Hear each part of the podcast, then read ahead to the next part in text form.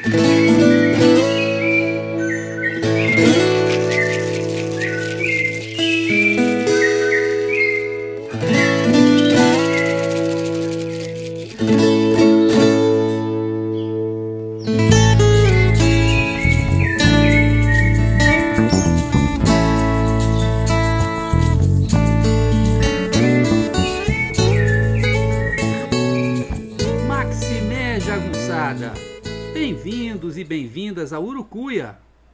podcast feito para te ajudar a ler Grande Sertão Veredas e outras obras do nosso amado João Guimarães Rosa. Eu sou o Marcos Alvito. Maximé Jagunçada, tudo bem com vocês? Hoje a gente vai para o episódio 34 do Urucuia Podcast. Quem pensaria que a gente ia chegar no episódio 34, né? Esse episódio se chama Otacília, Vontade de Amor e Desejo de Poder de Riobaldo, parte 2. Continuação do episódio da semana passada. Na primeira parte destes dois programas acerca de Otacília, situamos o contexto em que Riobaldo vem a conhecê-la, a forte impressão causada pela fazenda Santa Catarina, aquela coisa celestial, e pela doce moça da carinha arredondada e dos cabelos compridos. Nesta segunda parte, eu vou confrontar duas correntes interpretativas acerca do episódio da Santa Catarina e do significado de Otacília para Riobaldo. Comecemos com a corrente esotérica ou mística.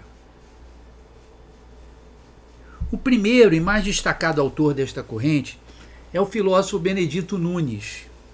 Em seu belíssimo artigo O Amor na Obra de Guimarães Rosa, que está num livro também fantástico intitulado A Rosa, o que é de Rosa, ele afirma o seguinte: Otacília, forte como a paz, é apenas uma lembrança, imagem ideal, colhida de passagem, num pedaço de sertão e que sobre a alma do jagunço exerce um efeito purificador, levando-o a sonhar com uma vida outra, fora das andanças de guerrear e pelejar.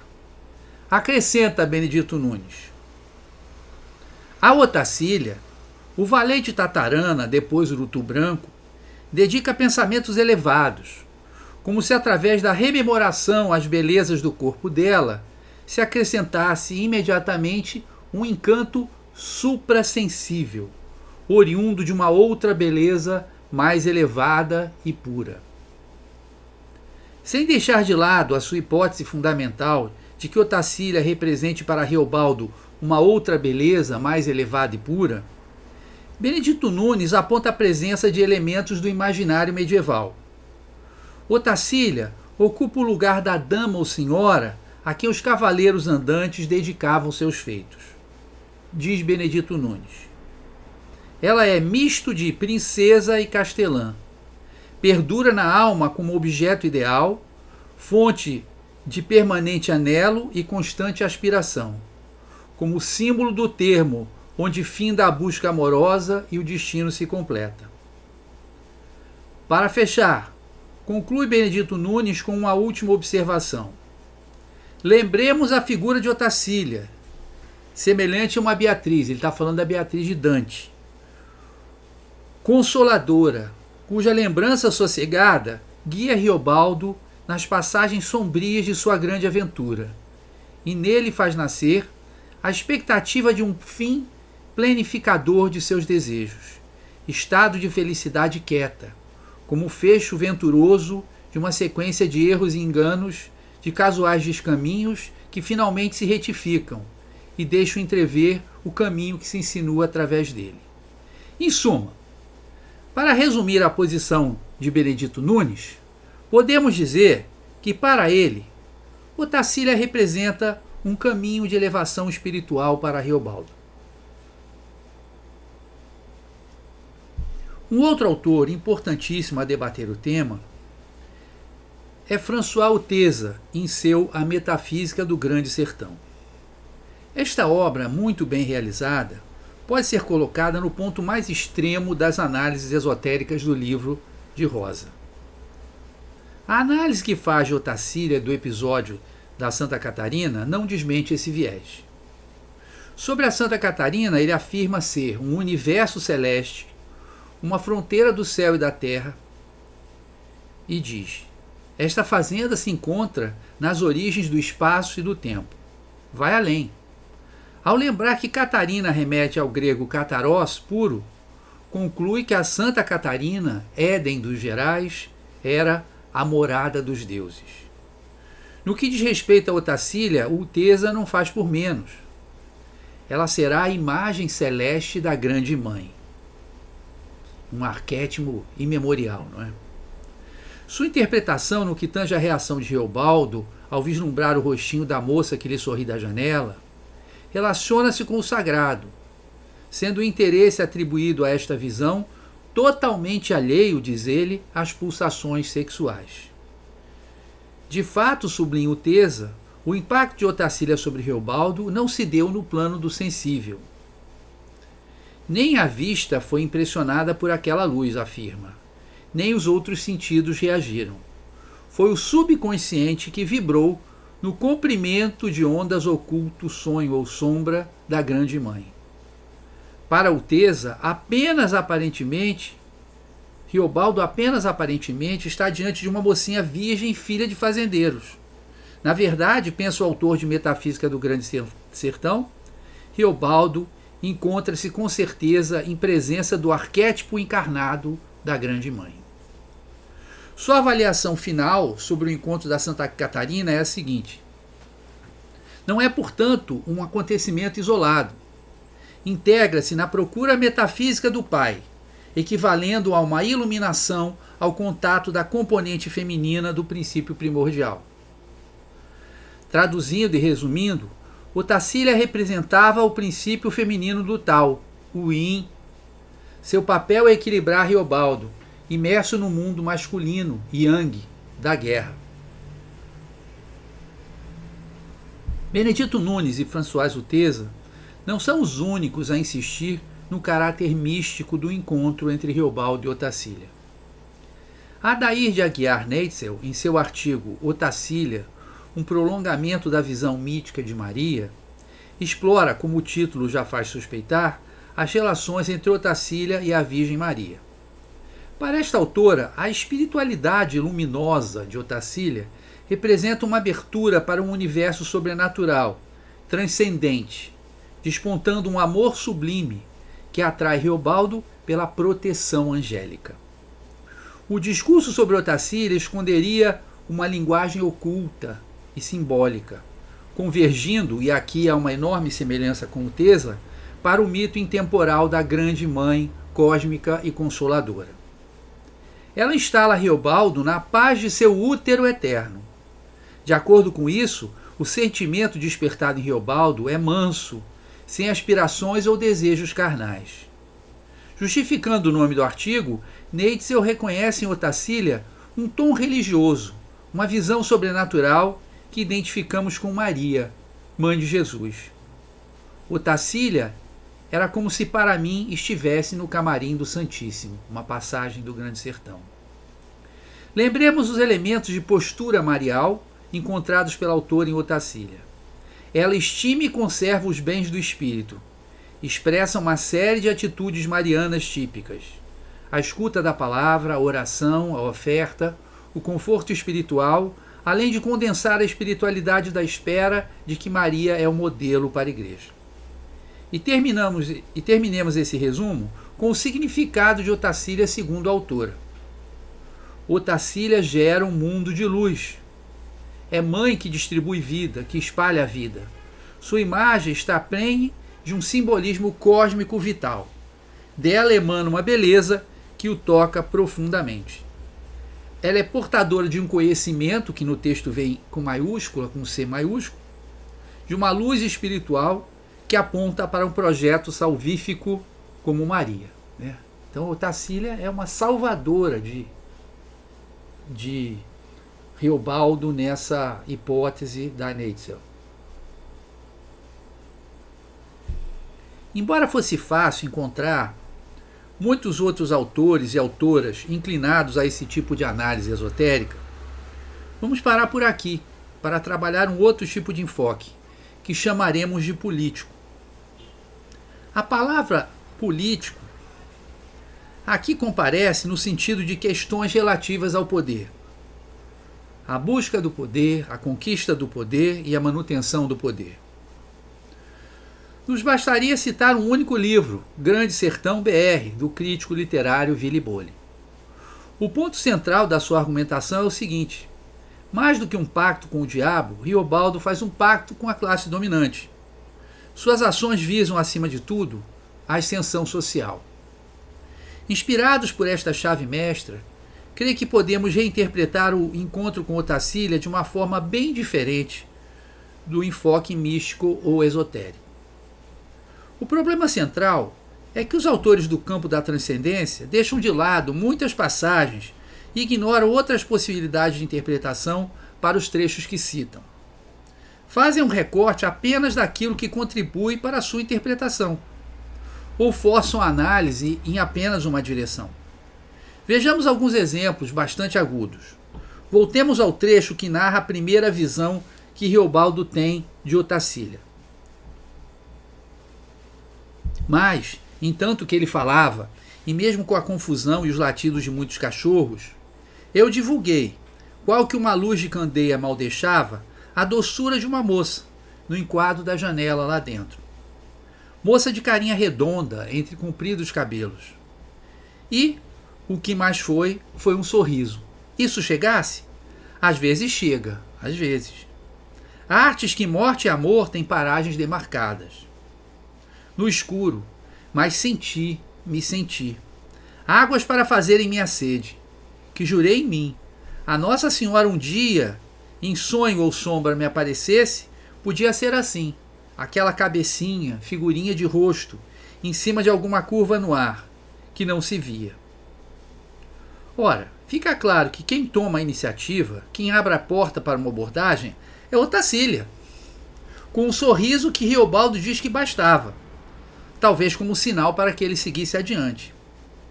Nos namoros do século XIX e XX, e bastaria revisitar contos e romances de Machado de Assis, a janela, em um sentido laico, nada religioso, desempenhava um papel de destaque.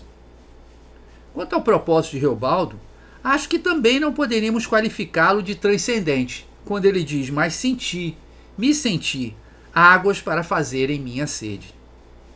Quanto à comparação com Nossa Senhora, era mais que costumeiro esperar de uma jovem não casada que fosse virgem e pura. A menção à mãe de Jesus pode ser um exagero retórico, ainda mais plausível por ser fruto de uma memória idealizada do passado por parte do velho fazendeiro, que está se recordando disso décadas depois. O caráter luminoso, pacífico, paradisíaco mesmo da fazenda Santa Catarina, por exemplo, que era perto do céu, não desperta em Riobaldo apenas uma iluminação espiritual, uma purificação da alma. Nasce nele o desejo, pensado e repensado, de ser proprietário de terras, como neste trecho.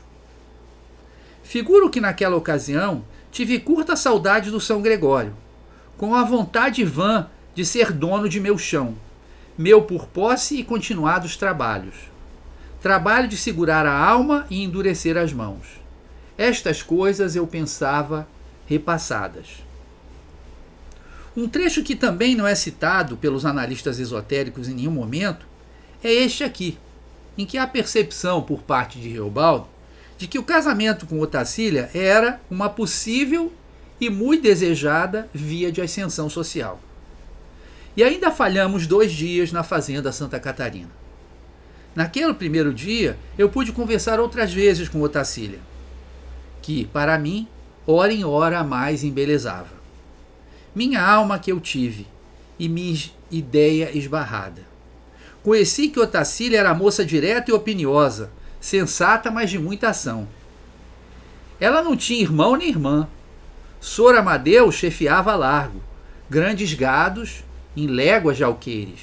Otacília não estava noiva de ninguém.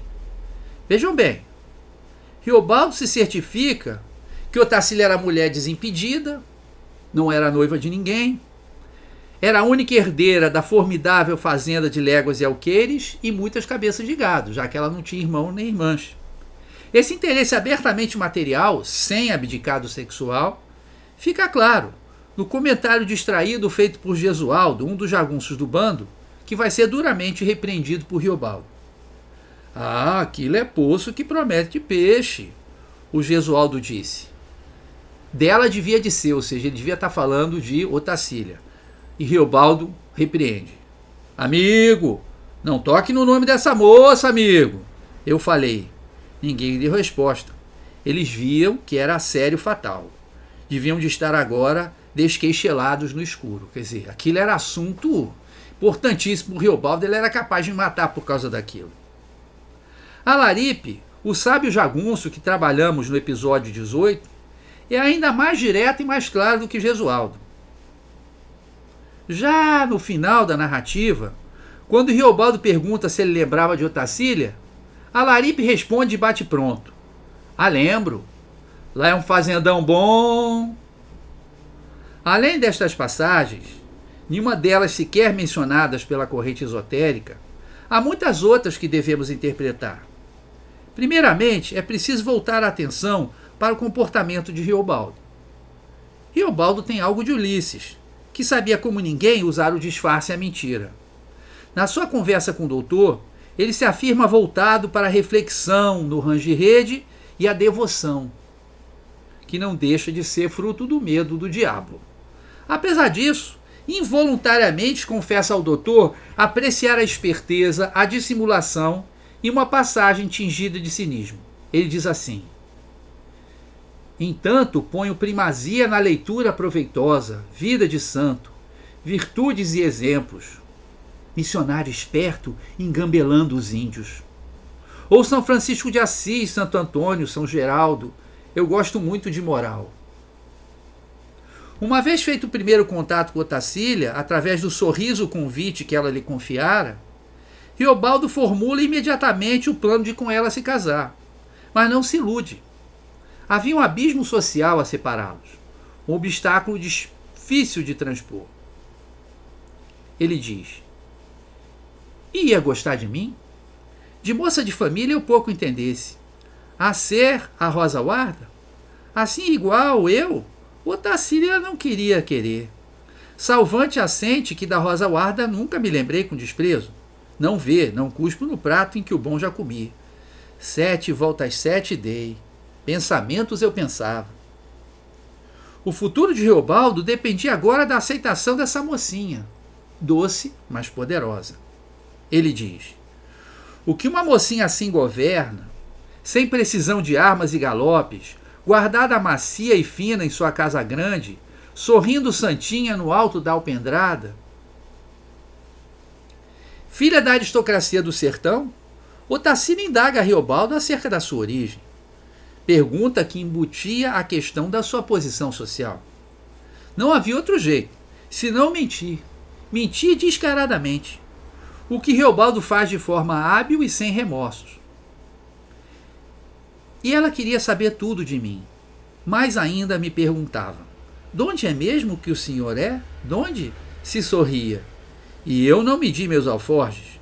Fui contando que era filho de senhor Celorico Mendes, dono de três poçossas fazendas, assistindo na São Gregório, e que não tinha em minhas costas crime nenhum, nem estropelias, mas que somente por cálculos de razoável política era que eu vinha conduzindo aqueles jagunços para Medeiro Vaz, o bom foro e patente fiel de todos estes gerais. Aqueles, de Adorim e outros, ah, eu era diferente deles. O pai não o havia reconhecido como filho motivo que o levou a abandonar o São Gregório e a vagar pelo sertão em meio à guerra. Ele era, de fato, um bastardo sem era nem beira, e não o filho legal de um fazendeiro abastado. Nega ser jagunço ou ter praticado algum crime, mas naquele momento já tinha algumas mortes no currículo. Por fim, diz que era o chefe daqueles homens, mas só provisoriamente para servir a Medeiro Vaz, rei do sertão. Ou seja, este discurso mirabolante visa enganar Otacília, fazendo-a crer que ele era homem de boa posição social, econômica e até política. E funcionou perfeitamente, porque Otacília para de perguntar e adota um comportamento muito favorável às pretensões de Reobaldo. Ele diz: os de todos lindos olhos dela estavam me assinalando o céu com essas nuvens, como se ela dissesse: então eu aceito. Afastar dessa primeira barreira, pré-condição para que Otacília pudesse se interessar de verdade por ele, havia ainda a tarefa da sedução, do encantamento. Não seria nada fácil, pois, como já vimos, ele dizia entender muito pouco de moça de família. Mas Riobaldo se esforça. Revirei meu fraseado. Quis falar em coração fiel e sentir das coisas, poetagem. Mas era o que eu sincero queria. Como em fala de livros, o senhor sabe. Bel ver, bel fazer e bel amar. Finalmente, lança a mão de uma arma secreta, enquanto levanta os olhos para o Tacília. Fala do que aprendera com Diadorim. Sem, obviamente, dizer que Diadorim que tinha ensinado isso para ele. Ele diz: Fui eu que primeiro encaminhei a ela os olhos, molhei mão em mel, regrei minha língua. Aí falei dos pássaros, que tratavam de seu voar antes do mormaço. Aquela visão dos pássaros, aquele assunto de Deus, Jadorim era quem tinha me ensinado, mas ele não conta isso ao Tacília. Principal que eu vi eram as pombas, eram as pombas. No bebedouro, pombas, bando, e as verdadeiras altas, cruzando do mato. Ah, já passaram mais de vinte verdadeiras, palavras de Otacília, que eu contava. O clima foi ficando propício, tomado daquela leveza excitada da sedução mútua, em meio a risos e silêncios, durante os quais Riobaldo notava o quanto Otacília era das moças a mais branca, mansa e delicada. Mas quem dá o passo seguinte, de forma inesperada, passo bastante ousado, aliás, é a Virgem da Fazenda Santa Catarina, como conta Riobaldo. Mas, na beira da alpendrada, tinha um canteirozinho de jardim, com escolha de poucas flores. Das que sobressaíam era uma flor branca, que fosse caeté, pensei, e parecia um lírio, alteada e muito perfumosa. E essa flor é figurada, o senhor sabe? Morada em que tem moças, plantam dela em porta da casa de fazenda. De propósito plantam, para resposta e pergunta. Eu nem sabia. Indaguei o nome da flor. Casa comigo. O Tacília baixinho me atendeu e no dizer tirou de mim os olhos. Mas o tiritozinho de sua voz eu guardei e recebi, porque era de sentimento. Ou não era? Daquele curto lisinho de dúvidas foi que minou meu mais querer. E o nome da flor era o dito, tal se chamava, mas para os namorados respondido somente: Casa comigo. Aquilo não era uma resposta, era um pedido. Procedendo assim, o Tassília também demonstra ser astuciosa, da mesma forma que Penélope, mulher de Ulisses, que enganou os pretendentes e que submeteu Ulisses a uma prova final de reconhecimento. Mas isso já é outra história. E quando Riobaldo chama para perto de Adorim, o Tassília tem sentimentos nada santos. Asco, antipatias. Uma palavra, ciúme.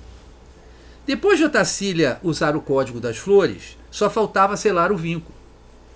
É o que Reobaldo faz, pouco antes de se despedir da fazenda Santa Catarina. Nós almoçamos e montamos. Jadorim, Alaripe, Gesualdo e João Vaqueiro se retiraram e adiantando, e o Fafafa. Mas eu cacei melhor a coragem e pedi meu destino a Otacília. E ela, por alegria minha, Disse que havia de gostar era só de mim e que o tempo que carecesse me esperava, até que, para o trato de nosso casamento, eu pudesse vir com jus. Saí de lá aos grandes cantos, tempo verde no coração. Mas a alegria de Geobaldo não era de cunho exclusivamente romântico, como fica claro nesta passagem. Por breve pensei era que eu me despedia daquela abençoada fazenda Santa Catarina. Excelentes produções. Excelentes produções? Bom, me digam em que, que isso é místico ou esotérico. E por breve que ele se despedia da fazenda, quer dizer, ele esperava voltar logo para noivar, casar e quem sabe, né, se tornar o dono da fazenda. Se enganar Otacília, por que não mentir para o doutor? Aparando as arestas da sua narrativa e mascarando o seu interesse pecuniário. É o que ele faz neste trecho de conversa, que começa com o clássico não que, o mantra dos mentirosos. Não que eu acendesse em mim ambição de teres e haveres. Queria era só mesmo Otacília, minha vontade de amor. Mas com um significado de paz, de amizade de todos, de sossegadas boas regras. Eu pensava nas rezas, nas roupagens, na festa, na mesa grande com comedorias e doces, e no meio do solene o Sor Amadeu, pai dela, que apartasse, destinado para nós dois, um buritizal em dote, conforme o uso dos antigos. Em muitas outras passagens, a ambição de teres e haveres ficará bem clara. Já casado e bem estabelecido, ele afirma ao doutor: ah, a mocidade da gente reverte em pé o impossível de qualquer coisa. Ô Tacília, o prêmio feito esse eu merecia? O impossível tinha sido conquistar e contrair matrimônio com a moça da Santa Catarina. Ele a chama de prêmio, uma palavra muito mais próxima do campo econômico do que dos assuntos amorosos. Aliás, em nenhum momento ele afirma explicitamente amar a sua mulher. Diz apenas gostar dela e um gostar que veio com o tempo. Ele diz: Gosto de minha mulher, sempre gostei, e hoje mais. Compare-se isto com a teoria por ele elaborada dos dois tipos de amor. Sempre que se começa a ter amor a alguém no ramerrão, o amor pega e cresce é porque, de certo jeito, a gente quer que isso seja e vai na ideia querendo e ajudando. Mas, quando é destino dado, maior que o miúdo, a gente ama inteiriço fatal, carecendo de querer. E é um só facear com as surpresas. Amor desse cresce primeiro, brota é depois. Neste trecho, destino dado, esse amor em que se ama inteiriço fatal, refere-se a Diadorim. E o amor que a gente quer que cresça e vá ajudando para que isso aconteça, quase que empurrando um carro que não quer pegar, é o sentimento despertado por Otacília. De fato, depois que sai da Santa Catarina para se lançar na outra guerra, Riobaldo se lembra da sua noiva, muito mais como a porta de saída do jaguncismo ou como a água para a sua sede, ou como alguém que rezava por ele, como neste trecho. Em Otacília eu não pensava? No escasso pensei. Nela para ser minha mulher, aqueles usufrutos, um dia eu voltasse para Santa Catarina, com ela passeava no laranjal de lá, Otacília, mel do alecrim. Se ela por mim rezava, rezava. Hoje sei. E há esta passagem que o interesse em Otacília como herdeira é límpido, claro, indubitável. Mesmo com a minha vontade toda de paz e descanso, eu estava ali, no extrato, no meio daquela diversidade, despropósitos, com a morte da mão da, da banda da mão esquerda e da banda da mão direita. Com a morte nova em minha frente, eu, senhor de certeza nenhuma. Sem Otacília, minha noiva, que era para ser dona de tantos territórios agrícolas e adadas pastagens, com tantas vertentes e veredas, formosura dos buritizais. Para concluir este episódio, o argumento final, irrefutável, na minha opinião o que leva Riobaldo a fazer o pacto com o diabo. Ele passa alguns dias em dúvida, no vai não vai, até que toma consciência do seguinte fato: ele era somente um raso jagunço atirador cachorrando por este sertão, nas suas próprias palavras. Por conta disso, o casamento com Otacília parecia impossível. Ele diz: só um vexame de minha extração e da minha pessoa. A certeza de que o pai dela nunca havia de conceder o casamento, nem tolerar meu remarcado de jagunço, entalado na perdição sem honradez costumeira, as quantias por paga. Um rele jagunço, homem de morte, um mercenário sem valor, não era noivo à altura da moça da Santa Catarina. O pacto com o diabo, que lhe permite conquistar a chefia, e com a chefia a glória, e com a glória o capital social necessário para o enlace definitivo com Otacília. Por isso, Riobaldo diz claramente que esta foi a razão pela qual fez o pacto. Mas eu achei aí a possibilidade capaz, a razão. A razão maior era uma. Sendo assim, o encontro de Riobaldo e Otacília, a despeito dos ares celestiais da fazenda Catarina, tem uma relação muito forte com a questão do poder.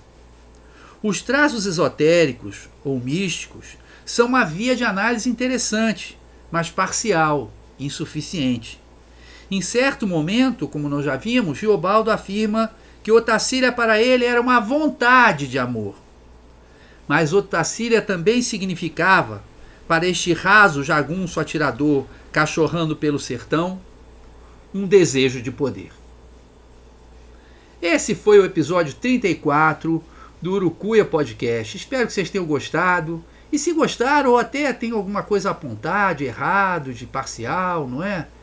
Por favor, manda um e-mailzinho para mim, manda uma mensagenzinha dizendo o que, que vocês estão achando, que para mim é uma pepita de ouro, é uma coisa valiosa ouvir vocês. Né? Eu só fico aqui é, fazendo podcast não estou ouvindo vocês. Vocês estão me ouvindo, eu não estou ouvindo vocês, não estou sabendo o que, que vocês estão pensando. Então, se puderem, manda aí para mim que eu fico muito agradecido, mas muito agradecido mesmo, tá bom? Então agora, é, também como forma de agradecimento, vocês vão ter o melhor desse podcast, que é a música Acordais, né? Meu querido, queridíssimo amigo Delfim, também chamado de Alex Rocha, da Jorge Carvalhais, né? Esse Acordais é o, o, o título da música e dá título também a um CD que está disponível gratuitamente no Spotify. Vocês podem ouvir lá, né? Todas as músicas do Acordais eu recomendo muitíssimo. Então, valeu, gente. Até a próxima. Um abraço, jagunçada. Beijo, tchau.